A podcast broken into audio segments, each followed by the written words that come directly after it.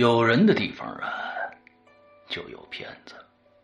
没人敢说自己从来没被人骗过，也没人敢说自己没骗过人。当今社会，骗子是越来越多啊，骗财、骗人、骗物、骗心，小可骗到钱财细软，大可骗到国家社稷呀，是明枪易躲，暗箭难防。今天呢，我要给大家讲的，就是关于一群顶级老千的故事。那你们要问了，老千就是骗子吧？没错，可他也不尽然。千者骗也，有人把骗子称作老千，但坑蒙拐骗。实乃千门莫流啊！以千得诸，是为骗；以千得国，是为谋。古往今来，无数兵法大家、开国之君，皆深谙此道啊！个匪夷所思的烧脑故事。五个行走江湖、叱咤风云的千术高手，十六个惊心动魄的完美骗局。鬼影人间最新超长篇音乐广播剧作，带你走进中国首部千术侠盗悬疑小说《老千的世界》。作者何许人？由刘诗阳播讲。第一部之天下有贼。二零一六年十二月八日，《鬼影人间》官方淘宝店及苹果 APP 全球同步发售。今天我要给你讲个故事，故事的主角就是你。这是一个极其恐怖的鬼故事，但。千万别害怕，因为你就是鬼。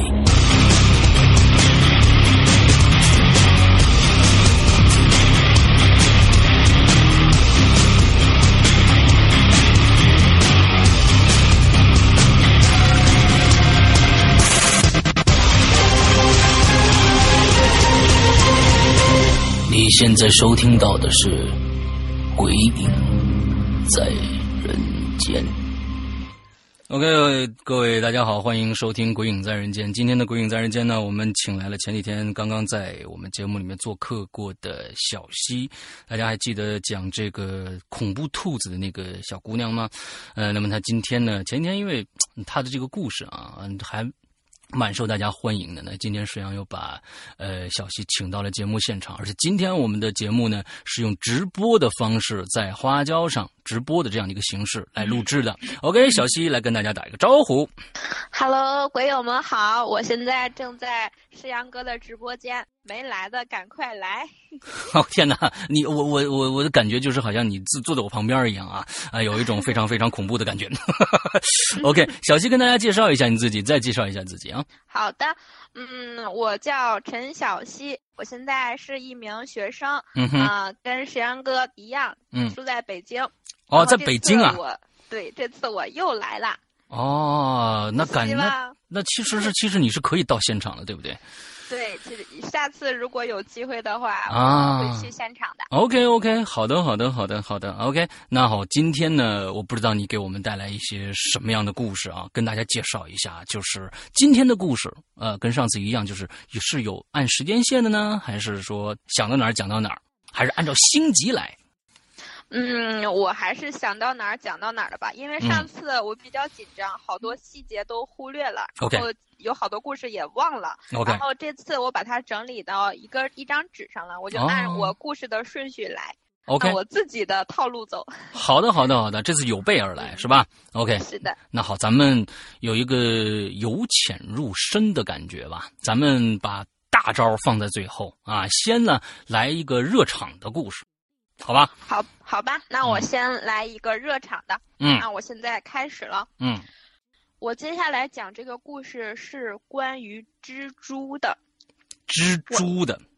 对，我对蜘蛛有一种天生的恐惧感，不知道鬼友们有没有过就是这种经历？嗯啊，我曾经在初中的时候，放学回家的路上，看见就在马路中间看见一只蜘蛛，很大。嗯哼。然后呢，我当时也是熊孩子嘛，也淘气嘛，我就用一根棍子戳戳了它一下的后背，结果瞬间从它的背上密密麻麻爬出成千上万只小蜘蛛。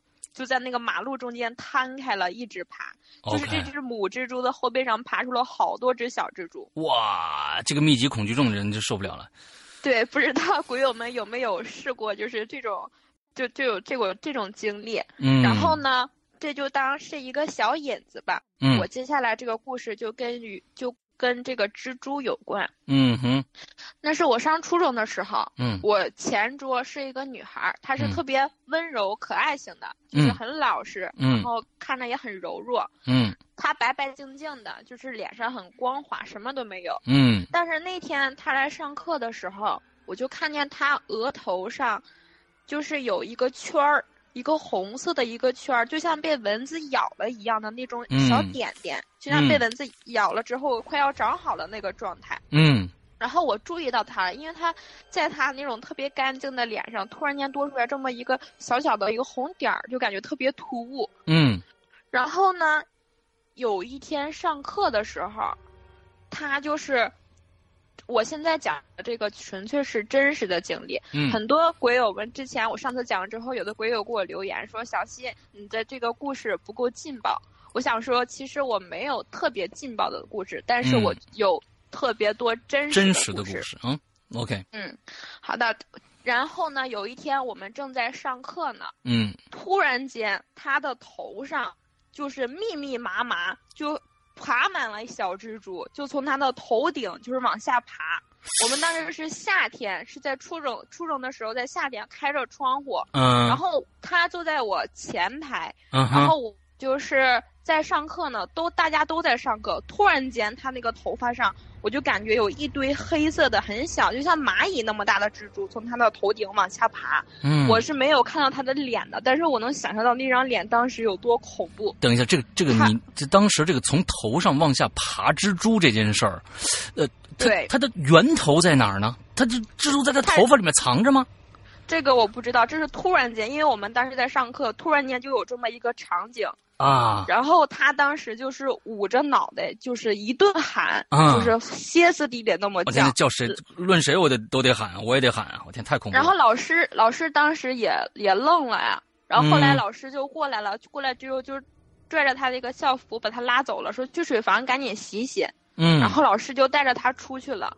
他剩下的那些小蜘蛛都在我的课桌上，还有在地下四处在那儿爬。嗯，我们当时也都乱了，乱成一锅粥了，都在那儿叫，在那儿喊踩蜘蛛。女生当然是很怕这些蜘蛛的，男生都傻眼了。突然间密密麻麻这么多小蜘蛛，嗯，然后老师把他带出去之后，应该是好像是他家长来接他来把他接走了，然后老师就回来继续给我们上课。OK，然后。这件事情就蜘蛛这件事就过去了，然后他又回来了。回来教室的时候，他应该是请了几天假，因为是初中的时候，具体几天我不记得了。嗯。他回来的时候，我注意到他额头上那个圈儿、那个点儿不见了。嗯。但是他这个人，他整个人，他就从那次之后，他就整个人都变了。他以前虽然是那种温柔型的，但是跟我们还是会玩儿。一起交流，还是小孩的那种心理。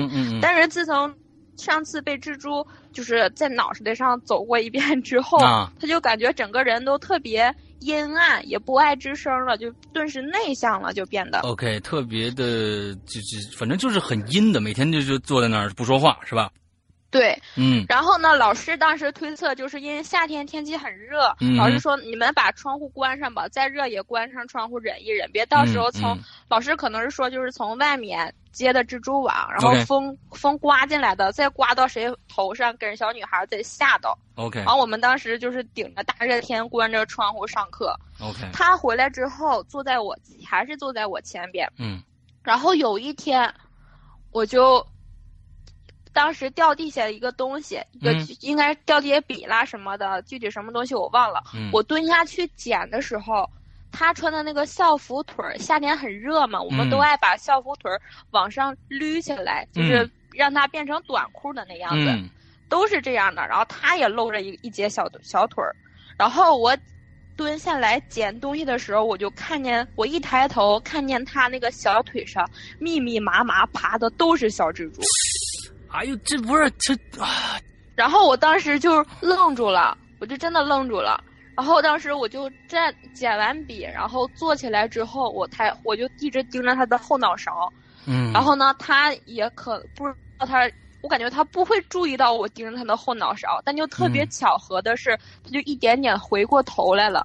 回过头来，嗯他就嗯看着我，看着我之后眯着眼睛，嗯嘴做成了一个 O 的形状，就是一个圈儿。嗯嘴做起来一个圈儿的形状，我不知道他当时想表达什么意思，但是我真的很害怕，OK，我特别害怕。然后我就开始注意到他的头皮里面，嗯就是他扎了一个小辫子，但是我能看发界线的周围全都是那种密密麻麻的一个小红圈儿，一个小红圈儿，就像他当时额头上长的那个圈儿一样。这个圈儿有没有可能是他妈的这个这个这个蜘蛛爬出来的洞呢？我天，这我现在就觉得感觉就是他那是一个巢穴的感觉，我天哪！我不知道，因为我看不见他头皮里面，我只能看见他嗯稍微露出来那个发际线，全都是密密麻麻，而且特别感觉分布的很有规律，嗯没有说长外，都是一排一排的，跟他额头上那个圈是一模一样的。太我当时就吓傻了，嗯，然后他当时小孩嘛，我说我也小，我也不我也不懂。然后当时我也吓蔫儿了。其实我是个 特别开朗的人，但是我嗯当时就是蔫儿了。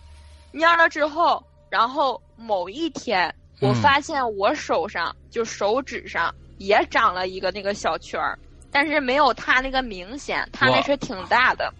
我这个圈儿也是那种淡粉色的，不是红色，颜色也不深，只是一个小圈儿。然后我看见我这个圈儿，我就害怕了。我觉得我长了一个圈儿，我也会被蜘蛛嗯给给贴上。结果真的是，在某一天下午我上课的时候，就有一只小蜘蛛，很小的小蜘蛛，它就像，呃，就是它的臀，就是屁股上有一根丝，就是它嗯拉了一根丝，它就像就是在那根丝上突然间就像飞过来一样，正好落在我手指上，就是我那个圈儿的位置。然后我就怕了，我的我它落在我圈儿那个位置的时候，我就看着那个只蜘蛛，我当时就脑海里浮现的那个画面就是那个女的，就是我前桌，她满头都是被小蜘蛛爬满那个状态。啊，然后我当时就是特别夸张的，我现在也感觉当时也自己挺搞笑的，特别夸张的，我就站起来跺脚，然后大哭，然后一个劲儿的甩手。当时都在上课呢，老师就问我怎么了，我我就说我身上有蜘蛛。然后上次他也不有过这个事件嘛，老师也比较注意了，老师过来说在哪儿呢？我说在手上呢，嗯然后老师就把我拉出去了，就说那你到办公室歇一会儿去。嗯我到办公室之后，那个办公室挺多老师都在那儿，然后呢都在那儿也也没人管我呀，人都在那儿备案呢。我自己在那儿坐了一会儿，然后一直坐到中午放学，我就回家了。下午嗯我就没去上课，我跟我妈说这事儿了。嗯我妈是比较，其实我妈不是太迷信的，但是我嗯小时候就发生过很多类似这种事件，嗯就是莫名其妙的发烧，又莫名其妙怎么样。然后我妈也挺注意的，妈就带我去了，带我去看去了。嗯，就是所谓的看病，就是看这种外科，大仙儿就看，对对，也他就是也能算卦，也能帮人看病。嗯嗯嗯嗯，OK，他特别神。我们方圆就是我我家是在大庆，黑龙江大庆。嗯嗯，然后哈尔滨的、齐齐哈尔的，就是我们周边的城市都会开车跑跑过来找他嗯算卦。明白明白，嗯嗯，然后我妈当时就领着我去了。她是一般情况下是不给你算，要预约的。，OK，然后我那天赶的还挺巧，下午的时候我没去上课，我妈直接就带我去了。然后我在那儿排着号呢，前面还有几个人在那儿算。然后我一进屋，他那个人算卦的人他是个瞎子，他眼睛看不见。嗯哼，我们都称他为就是小瞎子，就是他的名号就就这样。嗯，我刚进屋，我就靠他家阳台的那个椅子上坐着了，跟我妈。嗯。然后他正在给人算着卦呢，他跟里屋有一个女的，应该就是老帮着他忙，给他端茶倒水什么的。他跟那个女的说说，这屋虫子挺多呀，你拿杀虫剂去，你往阳台那儿喷一喷。那个女的转身就回去拿了一个杀虫剂，然后就到阳台那儿，到我那个位置旁边喷了两下，嗯，然后又满屋就这么喷了几下。然后他，我就听见他给别人算卦。嗯，我一开始是不信他，他这些都感觉他是骗人的。他给那个女的算，那个女的说：“你算一算我四十岁之后是什么样子。”然后那个小瞎子当时说：“你别想你四十岁之后了，你想想你四十岁之前吧。四十岁之后挂上没有你，就是没你这个人了。那意思就是这女的死了。我我妈当时都愣了，我也愣，我说你这怎么能这么说话呢？然后这女的就说：“哎，真是，我就前两天刚查出来得癌症，得乳腺癌了，就就她感觉她真的是活不了几天了。”然后前面还有一个男的，他当时算他是开车的，就是拉货的，嗯，他就算他这个就是这个月适不适合再出车。然后这个小瞎子当时跟他说：“你这个月你别出车了，你这个月有牢狱之灾。”嗯。然后这个男的说：“我刚从监狱里放出来。”然后他说我这个月准备还出车，然后呢，那个小瞎说你别出了，你要出车的话你还得进去。嗯。然后前面说的都不好，然后到我这儿了，到我这算卦，然后我刚往他面前一坐，那个小瞎子就在那儿站起来了，就四处嗅四处闻。嗯。然后他当时就说：“他说这屋怎么一股蜘蛛味儿呢？”然后那几个人都愣了。啊！我当时也懵了，我就想这蜘蛛味儿那是什么味儿？蜘蛛是什么味道的？然后我一听他说“蜘蛛”两个字儿，我就怕了。嗯。然后呢，我妈就说：“哎呀，我们就是这孩子就是为这事儿来的，就把我的经历跟这个小瞎子说了。”嗯。然后呢，他说他当时就坐了，坐那之后，他说：“你把手伸出来。”嗯。然后我把手伸出来之后，他伸出一只手指，正好点在。我的那个手有圈的那个手指上，正好点在那儿了。嗯。然后呢，他就他是那种批八字的算卦，说我的生辰八字什么的。他说：“哎呀，你没事儿。”啊。说你你是龙凤呈祥的命。他当时说我说的还挺好。他说你是千年一遇的一个命。我看了这么多，就都看就很难碰到你这种命，而且你是文昌星护体。他是他就是，嗯，你要你要今天不来找我的话也没事儿，过两天就好了。他说你回去吧，你回去吧，这没什么事儿。嗯，然后就给了我一个三角形的一个红色的东西。他说你把它带着，带两天就没事儿了。OK，现在下面单身的男生可以追一下，你看这个都很 很好的命啊。就 然后就把我们赶走了，就就不算了，算到这就就说走吧，行了，没什么事儿。嗯。然后我回去之后，真的是过两天之后，我手上那个圈儿真是没了，就是很神奇的吧？我突然间发现这个圈儿就不见了。其实我就特别想说，这这个圈儿到底是个什么？是是感觉它不特别像是一个被下了蛊一样的一个东西。呃，我不知道，我感觉可能是被蜘蛛咬的吧。嗯，呃，也有可能是被蜘蛛咬的。那那那个女孩是真正奇怪的是，她身上哪来那么多的蜘蛛？完了之后是，而且不是说是从外界来的，而是从她身体冒出来的，这个太可怕了。我们老师当时因为他这个事之后，我们就是就很少再开窗户了。我们老师说，是因为就是蜘蛛在外面。结网，然后可能风刮进来了，或者他自己爬进来的。这个你他自己都不信的，我跟你说，这个说法他自己都不信的。嗯，你你觉得当时你再想回想一下，当时他的身上，比如从头上冒出来蜘蛛的数量到底有多少？比如说是十几个，就是密密麻麻的。因为我在他，他在我前桌，我在他后桌，我看不见他脸是什么样，我只能看见他头发上的蜘蛛。就是前两天我刚刚讲那个小引子，就是前两天我回家的路上，我还捅了一只母蜘蛛呢。从那只母蜘蛛的背上就瞬间蹦出成千上万只小蜘蛛。我不知道鬼友们就是有没有这种经历？我见过，好像母蜘蛛生完小蜘蛛都会爬到它的背上。对，然后没一段时间就发生这件事儿了。嗯，我当时还联想是不是我捅那只母蜘蛛的原因。后来我就觉得算了，别往自己身上揽事儿了，万一不怨我呢？对对对对对，OK OK，好，好，好，这这个这个故事开头开的非常的好啊。呃，现场的基本上很多人都已经被密密恐的这样的一个一个状态已经吓到了啊啊！这个密集恐惧中，你看这都写的什么啊？对的，很密恐啊。OK，这是第一个故事，差不多完了，对不对？对，很多朋友他都说我，就是说你为啥不去写个小说去呢？你就本身就是一个特别好的素材，我就我就觉得我是一个不太会讲故事的人。你讲的非常好。我分发生了好多，就是可能跟鬼没有关系，但上次上期节目也说很诡异的事儿，就是解释不了，所以大家听的都觉得是假的。可能有的鬼友们听一半都听不下去了，哎，你讲的就。就太瞎扯了，但是我真的尽力了。我就希望我前期也做了挺多工作，就是嗯，希望这次不落下一些细节，把我尽力尽力的能做好讲给大家听。OK，非常感谢，非常感谢啊。嗯，之后那咱们接着来啊，接着来。嗯，下一个故事。下一个故事讲的就是我有一次把一个陌生人领家里来了，把一个陌生人领家里来了。这是一个作死的行为啊！啊，这个事情要说到呃，前上一期节目我讲了，我之前在燕郊租，在我们学校附近租了。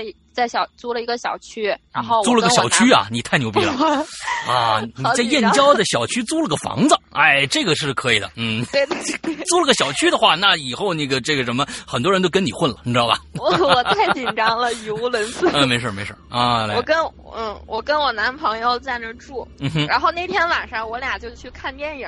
嗯，去看电影的时候要走过一个步行街。嗯哼。然后走挺远，大概得走二十多分钟。当时想着走着去吧，也不打车了。嗯，走过步行街的那块儿，要路过一个建行，建行建设建设银行。嗯，然后我我俩那天挺晚的了，八点多的时候就那儿去。嗯，当时我记得特别清楚。然后那是夏天的时候，然后走到建行的时候，看见一个女生和一个男生在吵架。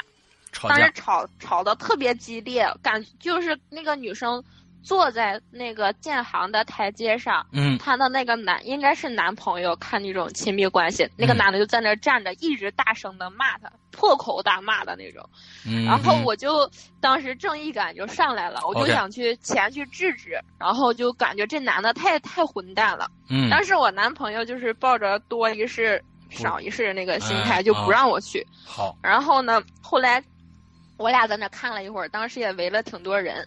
那个男的就转身就走了，嗯，走了好远。然后这个女的，就是她也没回头，也没说走一段回来再看看这女的，她就真的走了。这女的就在那儿坐着，然后我觉得她好可怜，我就想去安慰她。后来我男朋友就拉着我不让我去，我男朋友说这样吧，咱俩先去看电影。如果咱俩看电影回来之后，他还在坐在那儿，那我就去。咱俩再去安慰他行吗？嗯嗯嗯。我说那好吧。当时电影快开始了，等我俩看完电影的时候，已经十一点多，快十二点了。嗯。然后我俩回来的时候，走到建行那儿，果然他还在那儿坐着。当时大街上已经没有多少人了，但是他一直在那儿坐着。他在那儿坐好几个小时，我觉得他好可怜啊。当时我就说：“你看他在那儿吧，那咱俩赶紧去安慰他。”嗯。然后我就坐在他旁边，他在那儿蹲着，把头埋到那个腿上。嗯然后我就问他怎么了，安慰他，我说是不是跟你男朋友吵架了？就类似这些话。然后他当时一直没没吱声，我还挺尴尬。后来他说说他跟我们交流的是，他跟他男朋友吵架了，因为一个女生，好像因为这个男的前女友的这个事儿。嗯。三角关系吧。然后后来。我说那走吧，那你在哪儿？他说他是我们学校旁边一个学校的。嗯嗯嗯。我说现在十一点了，你肯定也回不去寝室了，要不你先去我家住吧。嗯。然后呢，他当时，那你这个，我真我真的是这么说的。他当时还没也没吱声，然后我就趁热打铁嘛。其实我当时真的想把他拿带到我家去住，啊我说，然后呢，我就给她男朋友打电话，打了两遍，她男朋友都没接。我说，那你还真在这坐着等他一晚上，你是不是傻呀？然后呢，我就一直劝他呀，劝之后终于把他劝动了。嗯，我跟我男朋友和他，我们仨就一起往家走。OK，一路上他都没怎么说话，一直是我在跟他说，我在跟他交流这个感情观念，这男人这方面的。呵，你这个好心好还不错啊，那个这个跟我们这个群里面英子差不多，你这能以后能当这个是这个居委居委会大姐啊。我是路见不平一声吼的啊，对对对对。然后，但是当时我完全不了解他这个人，我现在想想真的特别后悔，就是鬼友们以后千万不要随便把陌生人领到家里，不然就会发生我接下来要讲的很悲惨的经历。好的，我我们三个走到我们家小区的时候，已经快到十，特别特别黑。当时我们那个小区也挺奇葩，就是路灯特别暗，打跟没打开一样，很暗的路灯。嗯，快走到我们家小区的门口的时候，我远远就看见小区大门里面有一个婴儿车。婴儿车里面应该是有一个小孩儿，嗯，然后那只小孩手里面拿着一个气球，嗯，那个气球是白色的气球，就是你远处看这么一个画面，十二点了，快到，我的天小区里几乎是没有人了，有一个婴儿车就在那么在那儿，一个婴儿拿着一个白色气球，然后我们仨就走到门口，走到小区门口，那个小孩儿。他我我对小孩年龄没有太标准的概念，但是他应该是挺小的，应该是十几个月吧左右。他看了我一眼，又看了我旁边那个女的，就是我把她领家来，他看了她，然后愣了愣，然后就把嘴闭上了。他小孩本来是微张着嘴的嘛，小孩一直都是，他就把嘴闭得紧紧的。然后呢，我们仨就赶紧。到我们家那个小楼楼的时候，要走过两个花坛，我们赶紧走到第一个花坛的时候，那个小孩就噗的一声笑了。他不，他不是咯咯咯的笑，婴儿不都应该是咯咯咯那种笑吗？嗯，他是那种很成人的笑，就像就这样的是吧？憋，就是憋不住了那种，前面发出很那种噗的一种声音，实在憋不住了那种笑笑出来。我的天哪，这太怪异了。我们三个就快速的往前走，就是大半夜就听见整个小区里一个小孩在那儿笑，当时真的，我就感觉浑身特别特别哆，就不停的在哆嗦。然后回家之后，我们三个回家了。我我租那小房子挺小的，就一室一厅。我男朋友就睡在沙发上，我们两个就睡在卧室里。晚上的时候，我想跟他聊聊，就是 想聊他，劝他，他跟他男朋友分手。然后呢，他也不想跟我聊天儿。啊，是是是是是啊。他也没我说你要不要洗个澡，要不要脱衣服什么的。期间，自从回了家之后，他一句话都没跟我说过，他也一句话都没说过。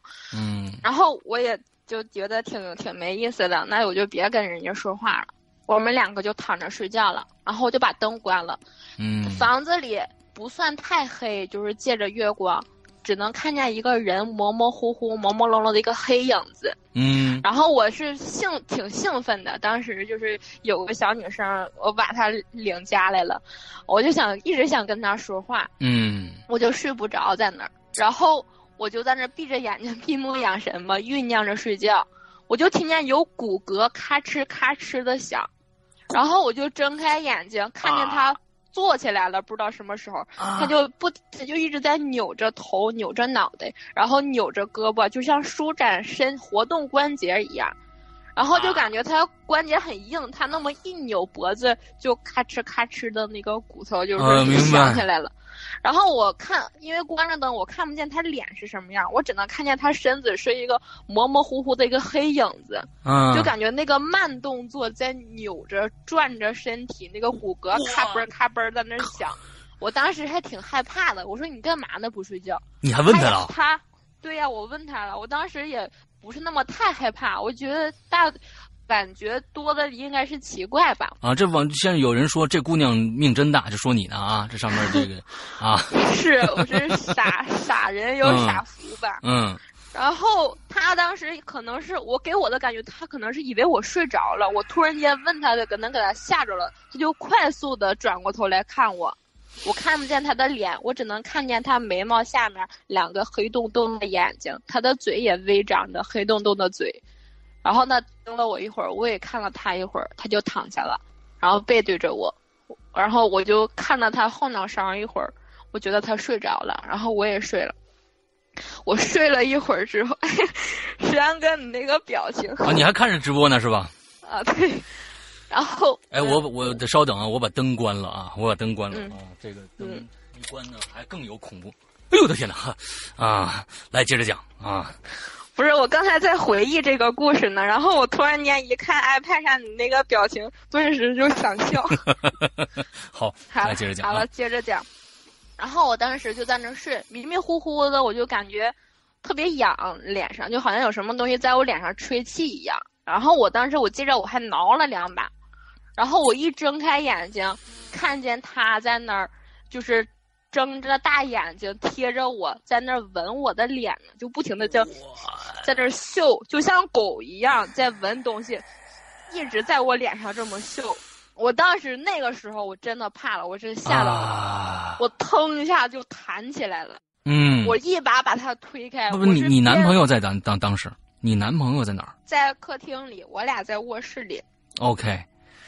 然后我就是边跑边穿着拖鞋的，我记着，我赶紧到了客厅，啪把灯摁开了。我男朋友没没睡着，可能也是睡着了。我一开灯，他当时就睁开眼睛醒了，我就把他薅起来拎起来的。然后呢，我就手就不停的在抖，我就想给他给这女的她男朋友打电话，让他把她接走。然后我男朋友问我说怎么了怎么了，我也没没跟他说，我就一直打打了好几遍才打通。我听这个男的当时好像是在网吧玩游戏呢，嗯，然后我就。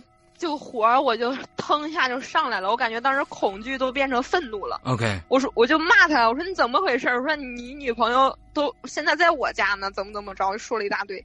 他说谁谁女朋友啊？你是谁呀？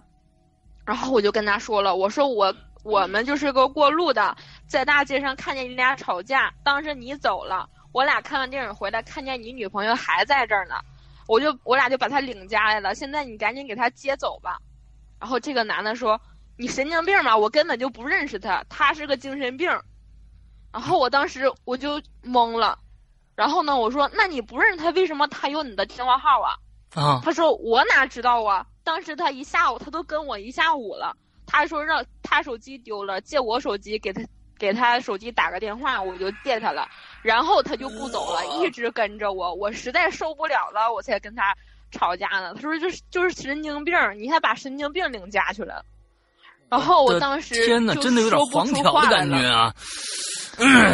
后来我男朋友就拽了拽我衣服，然后我一回头，那个女的已经从卧室走出来了，站在拐角那看着我们。嗯。然后我就当时愣着看着他，我男朋友看着他。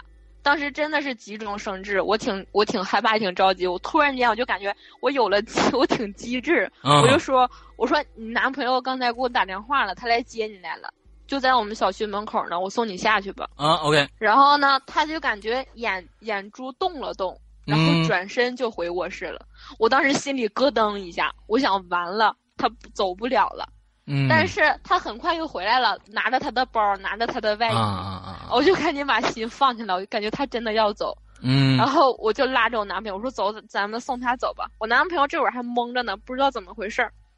然后走到楼梯的时候，坐电梯的时候，我又开始犹豫了，嗯，我就觉得跟他一起在一个很密闭的小空间里，我特别特别害怕，嗯。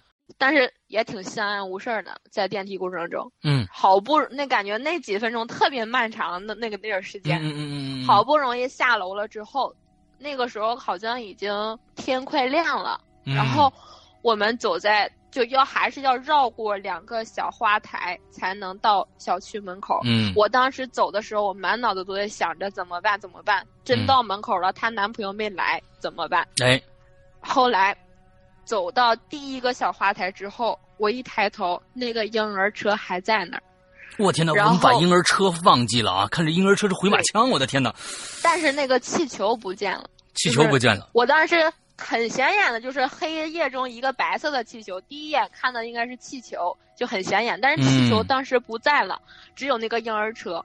然后呢，我们走到那个小孩的时候，那个小孩就是歪着头，又开始愣愣的看着我旁边那这现在个女的。是现在是几点了？那个时候我不知道，但是已经快亮天了，应该是那小孩还在那儿呢。对，四点多，应该是微微的快亮天了。那这小孩比这女的还可怕。那个小孩就在那儿咿呀呀啊，就在这说话，然后说着说着啊啊回家，他很清晰的说了两个字儿回家。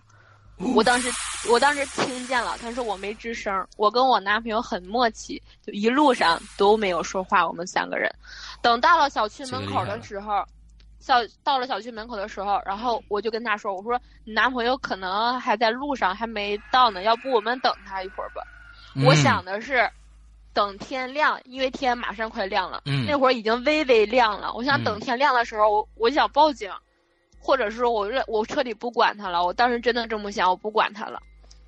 然后后来我想回头看看那个婴儿车婴儿车，嗯我一回头，婴儿车不见了，不见了就。像就是这么短的一个距离，它就不见了。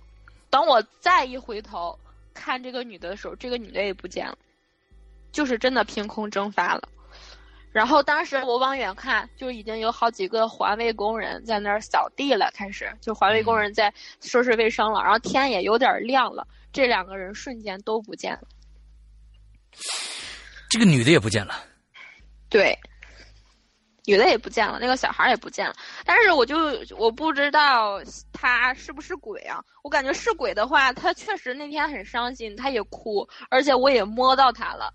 他我给我的感觉，他就是一个人，哎可能有点精神不正常。施瑞在这上面有一个留言，说是娘和儿子的关系，我也感觉有这样的一个想法。但是如果不是鬼的话，就感觉他们两个瞬间就不见了，这哎一点就很难理解。对，嗯，而且这小孩儿会，他领着你领着这女的回家的时候，他会笑一声，这个笑非常有深意，他就感觉好像，哎，今天晚上有有意思了，你你等着瞧吧，那个感觉。他是这，他是看见那个女的之后，他嗯本来是张着小嘴儿，把小嘴闭得紧紧的。嗯等我们走过去一会儿，他是这样，然后咔咔哈开始笑，是憋了很久，实在憋不住的那种笑。嗯然后我跟我男朋友回来的回回家的时候，我就跟他说：“我说你你听没听见刚才那个小孩说话了？嗯我说你听没听见他说什么？”嗯然后我男朋友当时就说：“回家。”，OK，不是说我俩回家，而且那个是那个孩子说的，就是回家。因为我当时没跟他说，没跟他直接说，我说我好像听见那个小孩说话了，我想确认一下是不是我听错了。但是我男朋友也听到了，OK，我的天嗯哪，这个故事我们真的是逐级递进呢、第一个故事密孔，第二个故事细思极恐，第三个是什么恐呢？嗯啊，无孔不入啊。第三个，那、我就非常期待这个下面的一个故事啊。你我我先问问啊，像嗯这样的故事，你今天准备了多少个？其实我写了一个单儿上，然后嗯写了十个故事，现在讲完两个了，然后还剩下八个。OK，我我还是有点细节有点忘了，好多啊细节都忽略了，就还是太紧张。那么这个八个故事啊，这十个故事是在你所有精彩故事里的多少占多少比例？嗯，这个我倒没统计过，我只是今天石阳哥你之前通知我要讲嗯故事，嗯然后我只是想起来一个，然后我就写上，想起来一个就是写上，然后嗯写了十个的时候，我感觉差不多了，应该能够讲，然后我就没没再回忆了。好，那我觉得非常开心啊！我们以后还有后续。今天呢，嗯我们能讲几个讲几个，两个故事你已经讲了四快将近四十分钟了，而我们一期的节目是一个小时，我们先我是，嗯，我是多准备的，我怕万哎一再补上。哎如果说剩下的还有，这次如果我能有幸的话，下一次再讲给大家听。如果大家 很很捧场的话，下一次我就跟石阳哥商量一下，嗯我就也到直播间来跟大家现场讲。哎好的。来，咱们接着来往下，再往下一个啊，第三个故事，今天的。这一个故事就是前两天发生的事儿，最近的哦，就是上周发生的事儿。OK，上周石阳本来是石阳哥和我要约在上周的，但是我跟石阳哥说上周有事儿，是因为上周我要去我姐家，嗯，我姐要去要出国，让我帮她看一天她家孩子。OK，然后那天晚上。我姐是周六要走，所以我周五晚上去的。嗯，我姐家在我也是在燕郊的某一个小区。OK，然后，然后我到那之后，其实，嗯，我她是我大爷家的姐姐，已经三十三十多岁，快四十了，跟我差的也挺多。堂姐。对，平时我们也也就是交流的很少。我也是属于那种跟亲戚不太怎么走动的。嗯，我我有点不记得他家的。门牌号就是几号楼和几几单元了，而且我每次去我都问，每次去我都问，我总觉得这么太不礼貌了。我这次去的时候我就没问，嗯，我记得他家是三单元，嗯，二二零幺就是二十二层一一户，就是对一户，但是我就不记得到底是十号楼还是十一号楼。OK，我就在这两个之间迷糊上，一定是十一号楼。这个，呃，这个一会儿说。然后我就想去吧，我先去十一号楼看吧。如果十一号楼不是的话，我再去十号楼。嗯。然后我去了之后，那会儿天也就挺黑的了。就是我那天去的时候，好五点多的时候都已经什么都看不见了。他家小区的路灯也是很暗的那种，就跟我们二季不是 跟我们租那个房子一样的啊。他家小区非常非常大，是五期，某某五期。如果在燕郊的。小伙伴应该知道我说的是哪个小区啊！而且很黑呀，我看不清楼上的那个楼号是多少，我得很仔细的贴着才能看出模模糊糊的一个影子来。你那是几点去的？五点多去的，快六点了。哎，对对对对，已经擦黑了。对，很擦黑了啊，很擦黑了。嗯，我从西门进去，他家那小区特别大，某某五期那个小区，小伙伴们应该也能知道，那小区很大。我好不容易摸摸着摸着走到那个十一号楼了，然后我看着应该是十一号楼，还有点看不清。我感觉看了好几遍，我确认那边是，我进去了，进了电梯二二零幺，我到他家门口了。嗯，我一到门口看见一个粉色自行车，我就感觉我找对了，那是我姐的自行车，我姐就把自行车放在门口。OK，然后我就敲门，然后。里面传来个女的的声音，嗯，说谁呀？我说我姐，然后呢，我姐就给我开门了，然后开门之后，她一闪身就去厨房了，嗯，我姐那天晚上是给我包饺子的，嗯，然后呢，我当时给我的感觉，我就是走对了，我进屋之后，我就把包，我就直接不是咱们咱们咱们你你故事讲到这儿啊，我知道一定是没走对，但是这里边。你姐在里边呢，你自行车在外边呢。接着听，来来来来，我只是听见了他一个声音，他说谁呀？然后我想，我就是还没等听清呢，我还没等确认呢，他就给我开门了。但是我的第一第一意识是因为他自行车在，我就确认这一定是我姐家。嗯。我进屋之后，他就给我开完门，他一闪身，他就进去厨房包饺子去了。然后呢，我就直接走向那个卧室了，我就把包放下了，我就跟我姐说：“我说姐，你们家楼下有游行的，太堵车了，要不我早就到了。上周游行，上周某某五期有一百来号小区居民游行，因为物业费涨了一倍啊，所以一直在游街。”应该，如果在燕郊的鬼友们应该知道我说的是哪个小区。嗯，当时车堵了好久，然后我就跟我姐说话，我姐没吱声。我又说了一遍，我说姐，你开始包了吗？你要包的话，我跟你一起包。她又没吱声，然后我就走出来了。我的天哪！我就是现在我我的脊背发凉，因为这种感觉实在是太可怕了，这种感觉实在太可怕了。你你你接着讲啊！我走出来之后。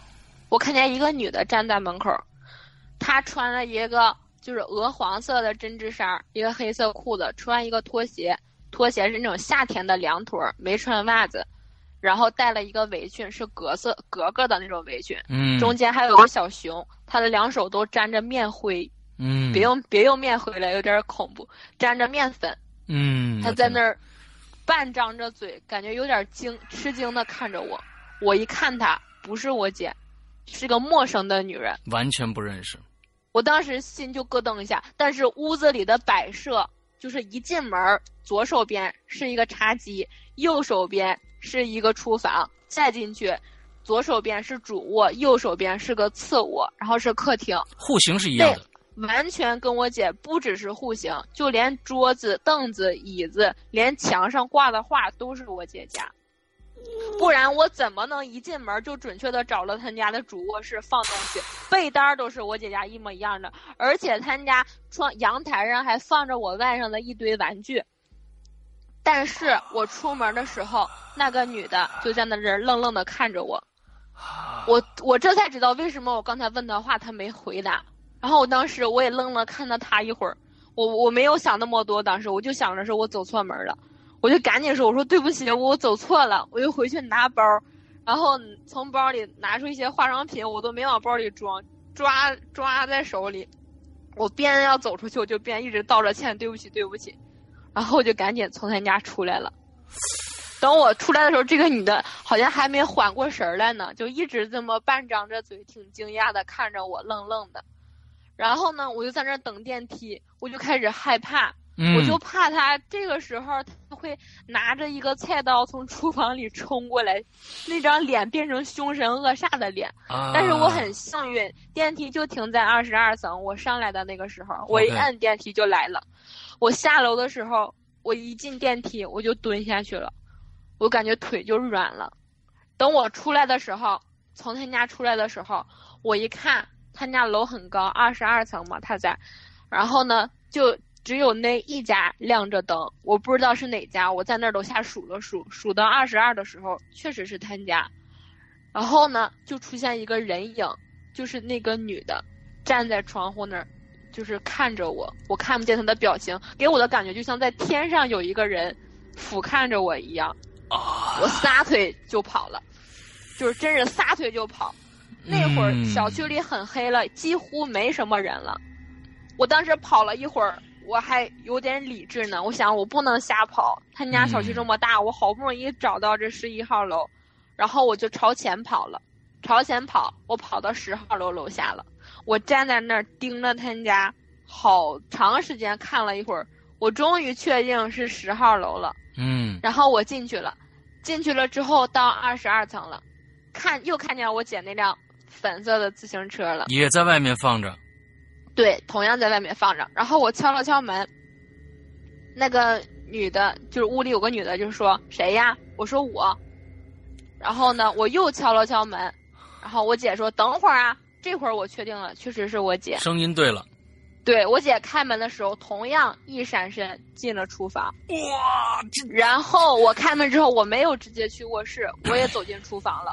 我看见我姐穿一个鹅黄色的针织衫，黑色的裤子，穿一个拖鞋，凉拖，没穿袜子，然后格色的，那个围裙，有一个小熊猫在那儿，然后手上都是面。我姐这会儿看着我了，我姐就赶紧快步的走来，就快速搓手，把手上面搓掉，然后边朝我走。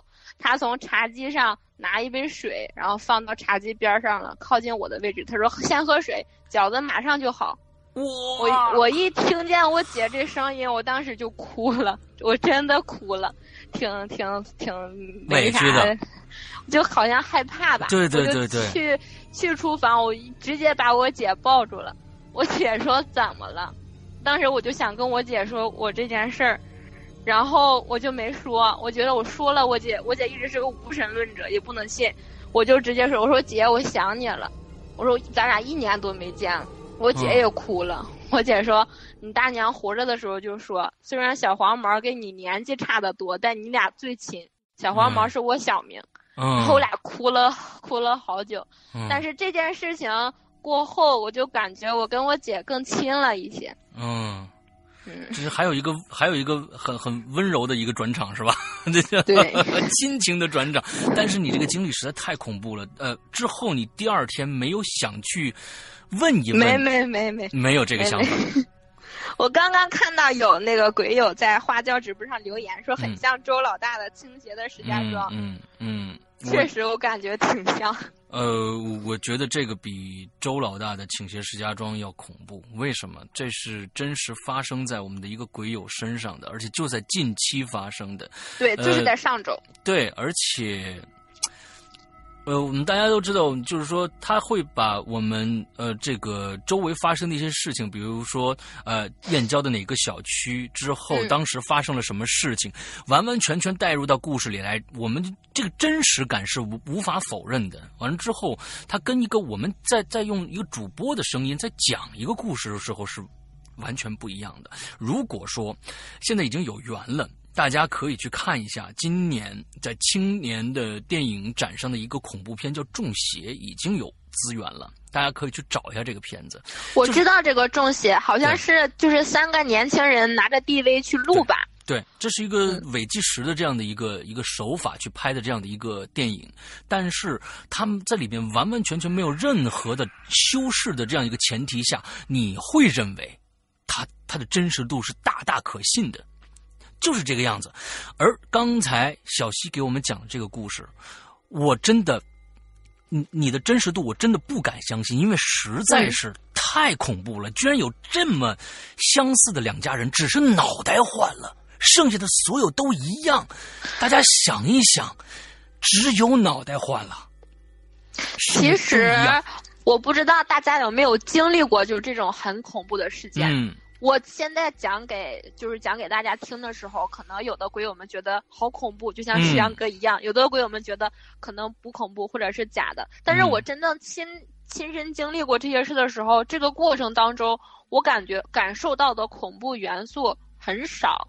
等我经历过后，我再回想的时候，那个时候才是真正的恐怖。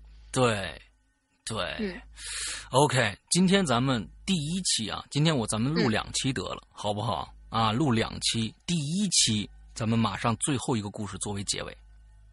嗯，好吧。啊，今第四个故事啊，来。第四个故事，嗯，就是我我把第四个讲一个稍微不算太恐怖的故事吧。嗯。嗯嗯，讲一个呃我。们家那边儿之前说了，我在东北。对。然后东北的时候，谁家小孩晚上哭，嗯，都会在树上贴一个红纸，红纸上写着“天黄黄，地黄黄”。我家有个夜哭郎，过往君子念三遍，一觉睡到大天亮。OK。我妈从来不让我看这些东西，也不让我念，谁念谁倒霉。啊。然后越不让我干啥，我就想干啥。那会儿小孩儿都这样。嗯，我回家的路上就路过这一片小树林儿，当时树林上就贴了一个红纸，那个红纸好像就是已经褪色了，嗯，边上褪点白的都泛白了，上面就用黑毛笔写了这几句话。OK，我在那看了一会儿，我一我一直没有记得这个完整的句子，因为每次我只念到我家有个夜哭郎的时候，我妈就瞬间把我拉走了，就把我嘴捂上来，别念。给我吓唬我，讲一堆后果。啊！这次我自己走，我终于看清后两句是什么了。我在脑海中边回家就边一直嘀咕这句话。等我回到家的时候，我也就是搁那嘀咕。然后我妈听见了，我妈就给我当时一顿训。嗯。当天晚上，你等一下。我如果说这个把这个整段的话念完，会有什么后果？不知道有什么后果。你当时不知道。我接下来讲这个故事，我也不知道是不是跟这个有关联，也可能没关联。OK，好嘞。但是好像就是在这个期间发生。嗯。我讲这个故事不算恐怖啊，只是然后我当天晚上就做了一个梦，我梦见我在梦里梦见一片小树林，嗯，那个小树林就是感觉雾气雾气蒙蒙的，雾气很重，嗯。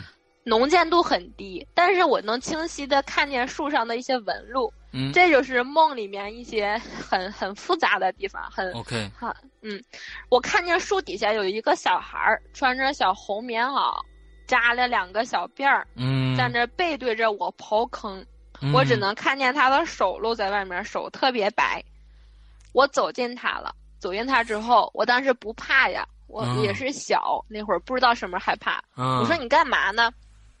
我这才发现，他原来另一只手上提了一个灯笼，他转过来看我，他很小很矮，然后他他就看了我一会儿，然后呢，他脸蛋儿很白，脸蛋儿中间有两圈儿特别红，像红纸一样。哦，他的那个眉毛是竖着的，眉毛是黑色的对对，眉毛是竖着的。对，没有眉毛，周围的地方都没有眉毛，只有眉毛正中间是竖着的一个黑眉毛，嘴也是竖着的，上面一个红点儿，下面一个红点儿，就跟纸人一模一样。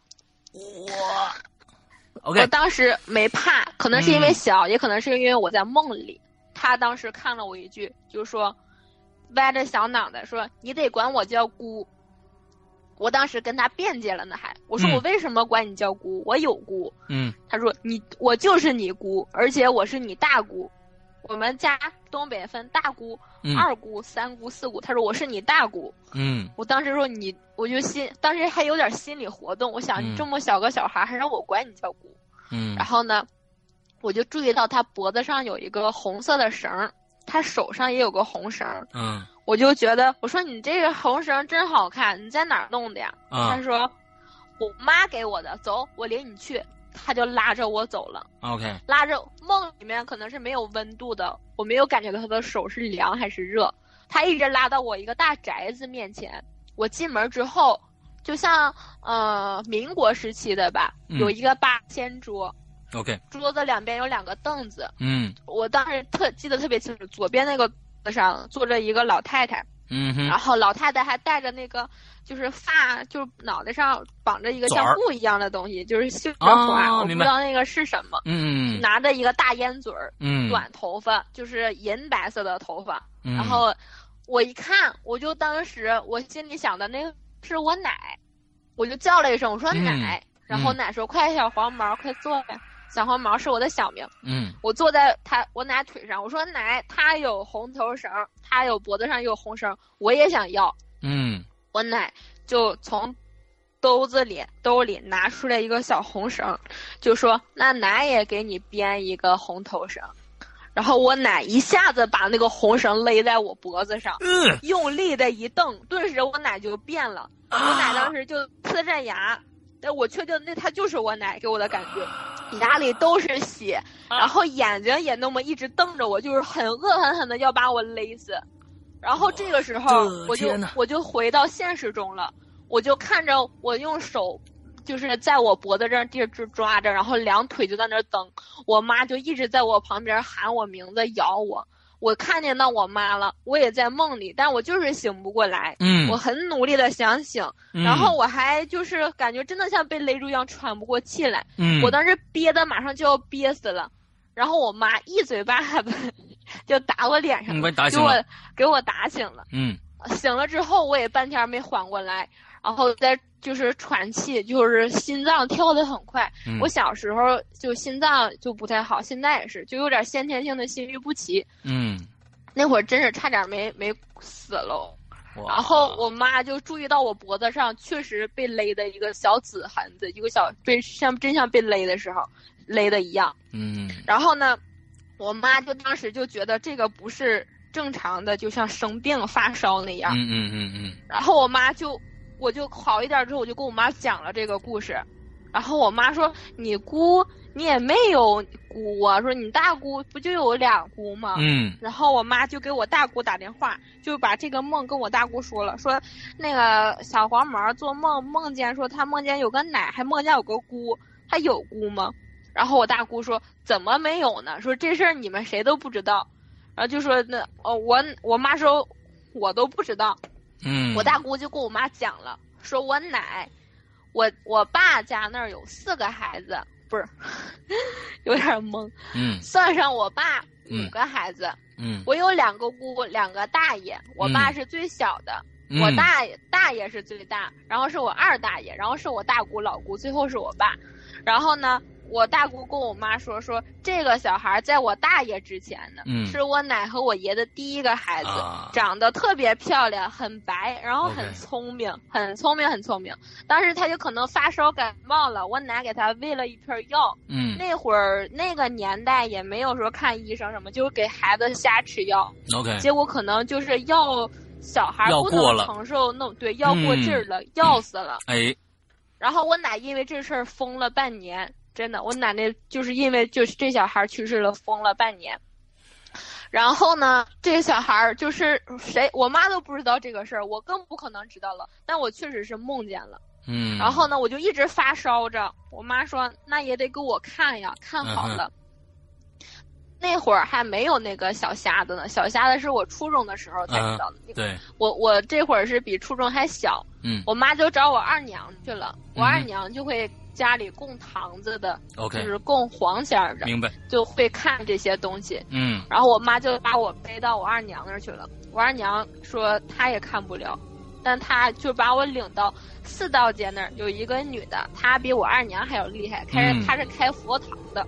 嗯哼。我我当时迷迷糊糊没有什么印象，我妈和我二娘就把我背到那个女的那儿的时候。我当时迷迷糊糊有点记得，那个女的直接把我领到里屋去了。嗯。然后那个女的跟我妈说说，这孩子他奶就是这老太太是回来要东西的。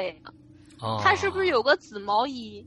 然后我妈想想说，是啊，说这紫毛衣我她我就是我奶死的时候没给我奶烧去，说看着还挺好的呢，毛啥也挺好，说留着吧，烧了怪可惜的，就给我家邻居那老太太穿了。哦。那老太太都。八十多了，然后呢，那个女的就说：“那女的四十多岁。”我妈当时后来给我讲的时候是，现在我讲这些，我当时没有印象，都是我妈后来跟我说的。嗯，我妈说，那个女的说，这老太太是回来要这个紫毛衣的，她说你赶紧要回来，不管给谁也得要回来，把这紫毛衣赶紧给你家老太太捎走，要么这孩子这病我是看不了。啊！后来我妈就觉得也挺不好意思，你都送出送人的玩意儿，你还怎么要回来？嗯，那老太太跟我我奶活的时候，那老太太跟我奶还挺好，也不忌讳这些。嗯嗯我奶死了，她也把毛衣穿上了。我妈上她家要毛衣的时候，她还在身上穿着呢。嗯。我妈当时跟我说说的，人家用线脱下来的。嗯。然后给我妈，然后我妈到十字路口把这毛衣给烧了，烧了之后啊，又烧了点纸，念叨念叨。嗯。然后。第二天我就好了，也能吃饭了，也不发烧了。这些我都是小时候，我没什么太大印象，但那个梦我很清晰的记得。对对对，这些都是我妈跟我讲的。啊，但是但是奶奶按说要一件毛衣的话，应该用一个更加温柔的方式才对啊，不至于。不，我奶从来不温柔。我我小时候经常性的就这种突然间发烧什么的，就怎么看也看不好。后来我妈就找这些。就是就是外科，所谓的外科就是看这些外病的人看，都是我奶的原因，不是我奶要啥了，就是就是因为怎么着了，就是我就发烧。嗯嗯嗯嗯，OK。啊，我们今天啊听了四个故事，每一个故事都非常非常之精彩。呃，我觉得我们我们鬼友也是啊，这个对于小溪的这样的一个呃这样的一个存在来说，这样一个神一般的哎神一般的存在啊，我们觉得我们觉得都是相见恨晚的感觉。OK，今天呢我们。呃，我们直播呢还会继续下去，但是呢，我们在这儿打一个节点之后，我们的直在在平平台上发布节目的时候，这作为今天我们第二次采访小小溪的上集啊，奉献给大家。下一周呢，大家等着听下集。好了，OK，今天的节目到这儿结束，祝大家这一周快乐开心，拜拜。小七，好，在，呃，喊说拜拜。拜拜，鬼友们再见喽！拜拜拜。